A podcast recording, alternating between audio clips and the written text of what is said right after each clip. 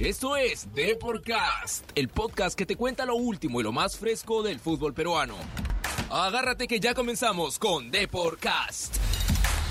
Hola, ¿qué tal amigos? ¿Cómo están? Hoy en una edición más de Deporcast, viernes de anécdotas.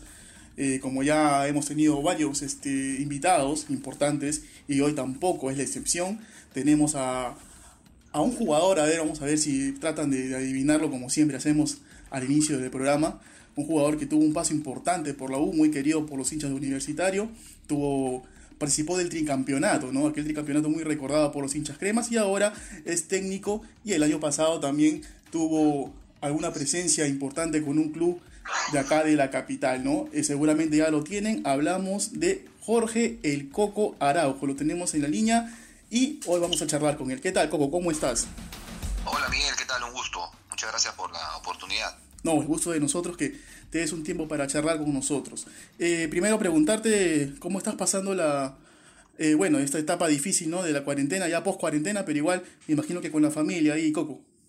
Sí, adaptándonos ¿no? un poco, cada vez, cada vez más, eh, tratando de no acostumbrarnos, porque ya en realidad todos decíamos hacer una vida normal, que no, no va a ser seguramente tanto así, pero, pero sí con el deseo de que todo mejore, ¿no? Sí, definitivamente, todos estamos así, que ya un poco ya empieza a bajar todo este tema, ¿no? Vamos a meternos de lleno a lo que nos compete, Coco, que es el tema del fútbol, lo que más nos apasiona. Y empezando un poquito la charla, quisiera comentarte sobre, definitivamente, creo yo que uno de los logros más importantes de tu carrera, que fue aquel tricampeonato con universitario, ¿no? De ese año 98. Este, ¿qué, ¿Qué recuerdos tienes de aquel, de aquel plantel? ¿Qué recuerdos de, de, aquella, de aquella unión que se formó en aquel año con el equipo Crema? Uno recuerdo de los más bonitos, ¿no? Yo, yo recién empezaba mi carrera, mi primer año que jugaba ya, ya salíamos campeón ese año y bueno, los siguientes dos años más. Entonces eh, fue un inicio de carrera bastante, bastante bueno para mí y me acuerdo que ir a entrenar era, era, era muy motivante, ¿no? Ya el solo hecho de despertarte, tomar desayuno, ya te, ya te imaginabas pues empezar el entrenamiento y, y bueno, y estar en contacto con, con, todo lo que rodeaba, ¿no? Los compañeros, el estadio, porque entrenábamos, me acuerdo, en el Lolo Fernández. Entonces era un ambiente, un ambiente muy bonito donde había mucha armonía, ¿no? Eh, y, el equipo realmente pues había hecho muy unido también. Claro, definitivamente, como tú bien le indicas, eras uno de los más jóvenes de aquel plantel, ¿no? Y era un poco seguramente difícil convivir en ese camarín con, con tantos jugadores de experiencia, ¿no? El Puma Carranza, o sea, jugadores que ya, ya tenían una trayectoria amplia, eh, y tú eras un poquito el chivolo del grupo, ¿era, era difícil eh, sobrellevar eso o no? No, al contrario, ¿no? Me, me, abrazaron, me cuidaron bastante. Cada chico que tenía la oportunidad de estar, de tener, de, de poder estar bien en el equipo, lo, lo, cuidaban bastante, porque en el caso del Puma, él ya había tenido, digamos, ese recorrido, ¿no? Él había hecho menores y también había pasado por el mismo, por el mismo proceso que yo, y, y con todos los chicos también. Entonces, eh, algunos sabían eh, cómo, cómo cuidarnos, cómo protegernos y, bueno, y, y pedirnos siempre lo mejor, ¿no? Y, y nosotros también teníamos el deseo de de adaptarnos lo más rápido posible para poder eh, jugar y, y, estar a la par. ¿Y tienes alguna, alguna anécdota ahí que te quede de, aquellos años, Coco, de aquel tricampeonato? Claro, yo ahí en, en el tricampeonato, bueno, lo, los cortes, ¿no? Los cortes de pelo. Que, que, ¿Quién, que, ¿quién fue, ¿quién fue tu, tu padrino? ¿Quién fue?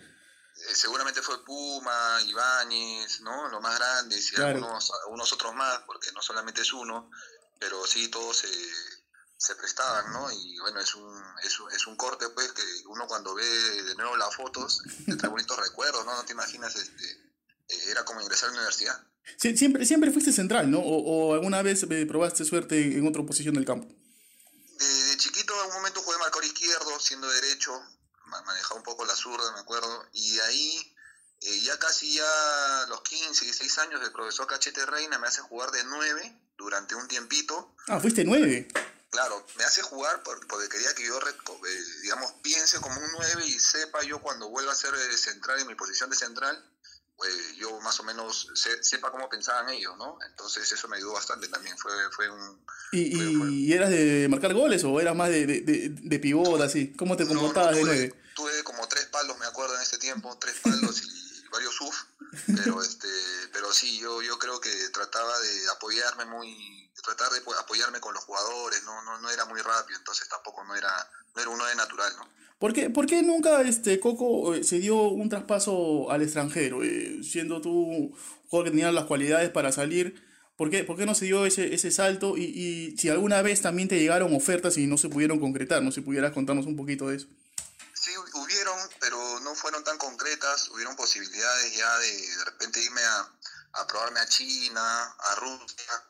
Eh, a un momento sonó un equipo de Chile con bastante fuerza, pero yo no manejaba mucho el tema de representante, ¿no? En esa época no había muchos representantes y, y yo tampoco no era mucho de, de, de conocerlos y, y, de confiar en alguno en particular.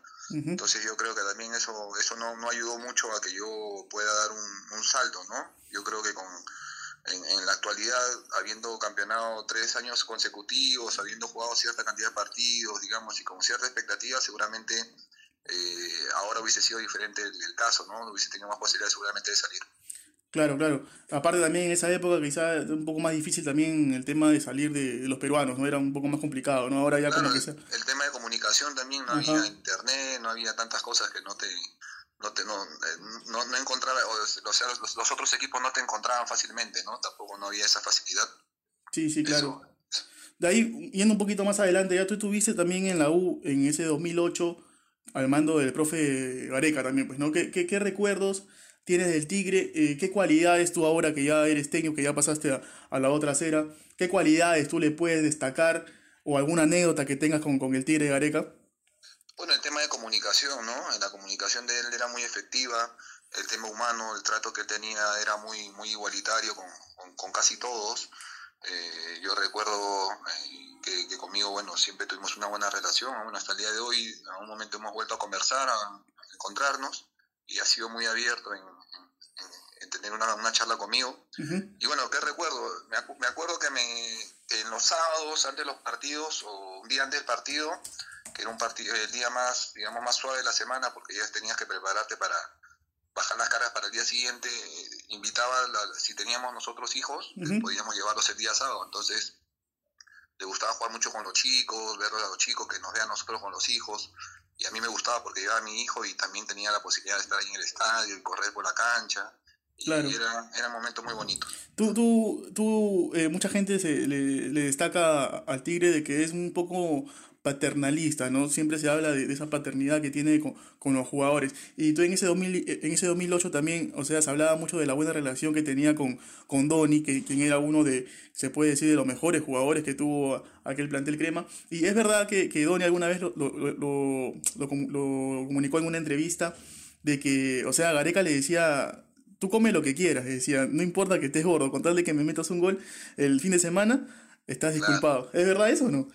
Probablemente, se lo dijo a él, no sé si abiertamente, abiertamente, pero se lo habrá dicho. Igual era muy notorio para nosotros y no nos sentíamos incómodos porque sentíamos que, él también era parte del equipo y, resolvía los partidos y, nos ayudaba mucho, ¿no? Eh, digamos, era el que, el que, rompía, rompía el hielo en, en varios partidos. Entonces nosotros también sentimos que teníamos que apoyarlo. Eh, no era un trato, digamos, eh, de, al, al, punto de que podía hacer cualquier cosa, pero sí era un trato, de, digamos, de, con ciertas con, ciertas este, libertades. Que se, que, claro, libertades que, que se ganaban, ¿no? Igualmente nosotros lo recibíamos muy bien. Claro, y ahora ya también tocando el, el, el tema de, de, de, tu, o sea, ahora tu carrera de, técnico, este, en el 2019, qué, qué buen equipo armaste con Cantolao, ¿no? Ahí con, con Chávez, con Cristian Lazo, el colombiano que, que tuvo una buena temporada. Eh, se hablaba mucho de que ese Cantolao jugaba muy bien, Coco, bajo tu, bajo tu mando. Se habló mucho sobre de, de, del buen estilo que tenía para jugar. ¿Por qué, por qué no se continuó en, en Cantolao? ¿Qué, ¿Qué pasó al final ahí? Bueno, sí se formó un equipo muy bueno, ¿no? Te lo vuelvo, lo vuelvo a repetir, eh, con bastante dinámica, que el equipo estaba muy comprometido, con mucho deseo de obtener cosas y resultados. Yo también no tengo la respuesta porque yo hasta casi al último, finalizando el campeonato, yo tenía también, el, eh, me habían dicho para renovar y de pronto no, no se dio la renovación, entonces se cortó la comunicación, no sé, me parece que por parte de ellos, pero eso, eso bueno, es, parte también del fútbol, ¿no? Yo también no es algo que yo no me siento, no, me, no, no es algo que a mí me tenga descontento tampoco, porque bueno, al fin y al cabo yo tuve, eh, me dieron la oportunidad de poder dirigir, creo que hicimos bien las cosas. Eh, la, gente aún, aún, recuerda cómo jugaba Cantolao. Sí. Eh, fuimos un equipo muy dinámico, un equipo que realmente en todos los campos eh, jugamos de igual a igual y obtuvimos muchos resultados, ¿no? no solo de, local, sino de visita, una gran cantidad de puntos en altura donde, donde muchos equipos no, no les iba tan bien, a nosotros logramos rescatar varios, varios, varios puntos. Entonces yo creo que se hizo bien las cosas también, claro, me hubiese gustado seguir y continuar y, ver qué, se, qué, pasaba este año, pero bueno, no se pudo, ¿no? Y, y, al final se cumplió el objetivo que era salvar la categoría, porque al final creo que, que, logras un, un, gran porcentaje de puntos casi en el final, ¿no? Que al final eso valió la permanencia. Sí, en la apertura sobre todo hicimos una gran cantidad de puntos, un buen colchón, tuvimos partido, nueve partidos sin, sin, sin recibir goles.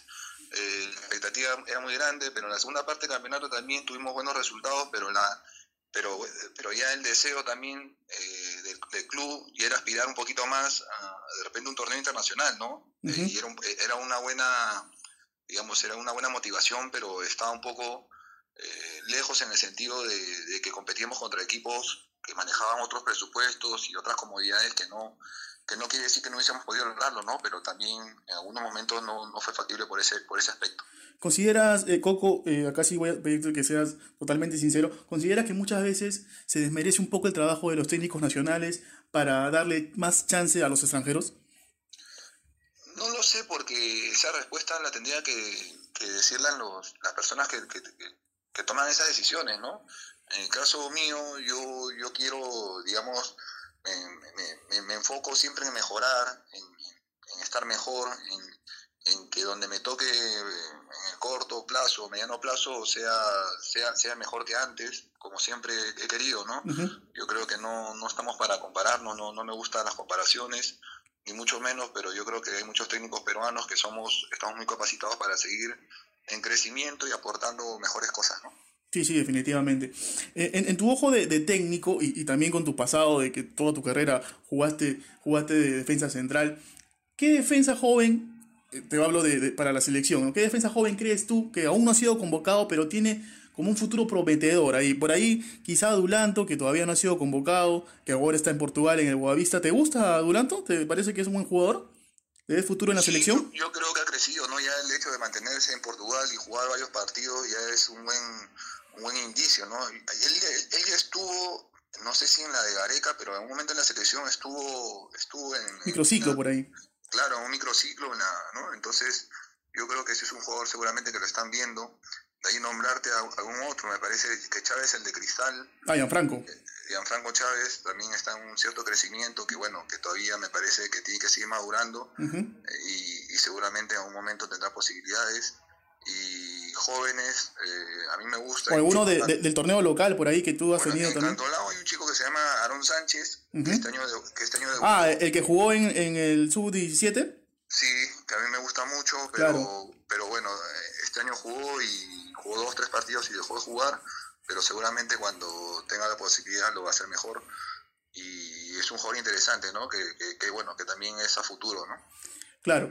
¿Qué, qué, qué crees tú, tú que lo has tenido a, Yuriel eh, el, año pasado también, cuando muy jovencito también? ¿Qué crees tú que le falta para, para ya llegar a consolidarse? ¿no? ¿Qué, qué crees tú que, que, necesita él? Quizá, no sé, un poquito de, de, de, de, estar bien rodeado, o en el tema también futbolístico, en el tema físico, mejorar en el tema técnico. ¿Qué, qué crees tú que le falta a Yuriel?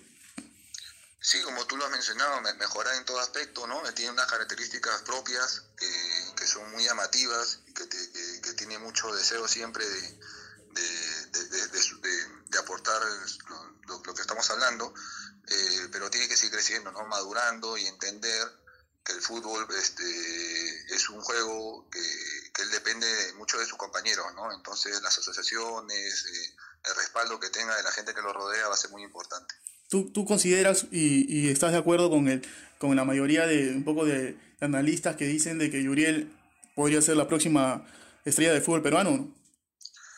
Ya están hablando en, en, ese aspecto, ¿no? Pero para que realmente lo sea, todavía falta, falta, o sea, es una visión a mediano o largo plazo. Uh -huh. Entonces hay que, hay que, hay que, hay que saber llevarlo, ¿no? Hay que, mane hay que manejar ese, esa situación eh, con pinzas, porque no es fácil un chico tan, tan joven este, que, que, hay que ver cómo está rodeado, ¿no? Si eso aporta en su crecimiento o, al contrario, ¿no? Entonces hay que, hay que cuidarlo y protegerlo y darle lo, mejor en el sentido también de que se le puede exigir, ¿no? Que todo vaya de la mano. Pero ¿en qué, en qué le mejorarías tú eh, para que ya esté más, más, más, más, eh, cuajado, se puede decir? eso, seguramente, eh, eso va a ser seguramente la suma de los partidos, ¿no? la suma de los partidos, cuando el juego él se comprenda mucho mejor con, con los compañeros, seguramente la propia figura de él va, va a levantar, ¿no? Pero es una cuestión de que tenga más oportunidades y que se las gane y que las pueda, las pueda, las pueda aprovechar para, para, para, para que sí, porque cada, cada partido es una prueba diferente y cada partido te hace crecer más. Obviamente puedes entrenar muchos aspectos y mejorar muchos aspectos, pero eso también te lo da la realidad y la realidad está en los partidos. Tú que lo veías en, el día a día ahí en, el entreno de, Cantolao, ¿qué, qué, qué cualidades le veías de algún jugador eh, peruano ahora consolidado, por, quizá por ahí de la selección de ahora? Por, por ahí se podría imitar con quién, con, quién, con quién, quién le des características parecidas. Hay algunos chicos de la San Martín, por, por ejemplo, me parece que tienen un perfil donde se están llevando muy bien, donde están jugando y compitiendo ya no solamente ahora, sino ya hace mucho tiempo. ¿no? Jairo Concha es un chico que viene compitiendo a buen nivel hace, hace un buen tiempo. Si no hubiese sido por la lesión, seguramente su crecimiento hubiese continuado, cosa que tampoco no ha crecido, ¿no? sigue, en ese crecimiento. Entonces es, un perfil eh, importante de un jugador que, digamos, eh, se le ve como un profesional, ¿no? Claro. ¿Qué planes a futuro para en tu carrera, Coco? Sí, hubieron algunas propuestas, ¿no? Pero se enfriaron por la pandemia. Nada, nada concreto tampoco, pero sí alguno, alguna conversación. Eh, pero bueno, vamos a ver cómo se reinicia todo, cómo va todo. Yo sigo acá, estoy en capacitaciones, revisando ciertas cosas, conversando con mi comando técnico para ver ¿no? cómo vamos cambiando algunas cosas y mejorando otras cosas. Así que yo creo que que me agarra mejor y mejor preparado y con más deseo, ¿no? Ya todos tenemos ganas pues de, estar dirigiendo y estar compitiendo, que es lo que más nos gusta. Claro, y me imagino que el sueño latente ahí de algún día poder dirigir a, al Club de tus Amores, ¿no? Universitario de Deportes. Sí, es un sueño que tengo presente, dirigir en la U, la selección, ir al extranjero también son sueños que yo tengo muy, muy, muy en mente, así que es parte, es parte del crecimiento como, como futbolista, pero sí ser técnico de la U es un sueño en particular. Definitivamente, Coco, de verdad que ha sido muy amable, la charla muy amena y por favor te voy a invitar que mandes un saludo a todos los lectores y seguidores de Depor, por favor. Eh, gracias, te agradezco Miguel, les envío un saludo a todos los lectores de, de Depor, a los que ahora estamos viéndolo por, la plataforma, así que lo mejor para todos, cuídense mucho y que cada día estén mejor. Listo, Coco, muy amable de tu parte, de verdad. Un abrazo. Bueno, fueron las palabras entonces de Jorge el Coco Araujo, ¿no? Quien ahora en su etapa de técnico tuvo un paso importante por controlado el año pasado, pero ahora está analizando ofertas para ver si puede eh, conseguir un equipo en lo que queda del año, ¿no? Un técnico joven que se habla muy bien de él, ¿no? Se vio su lado de la versión 2019, que era un equipo que, que jugaba muy bien a la pelota, tenía buenas transiciones, muy buena presión. Así que vamos a ver qué le depara el destino a Jorge el Coco Araujo. Entonces será el día lunes una edición más de Deporcast y conmigo será hasta el otro viernes. Nos vemos. Chau.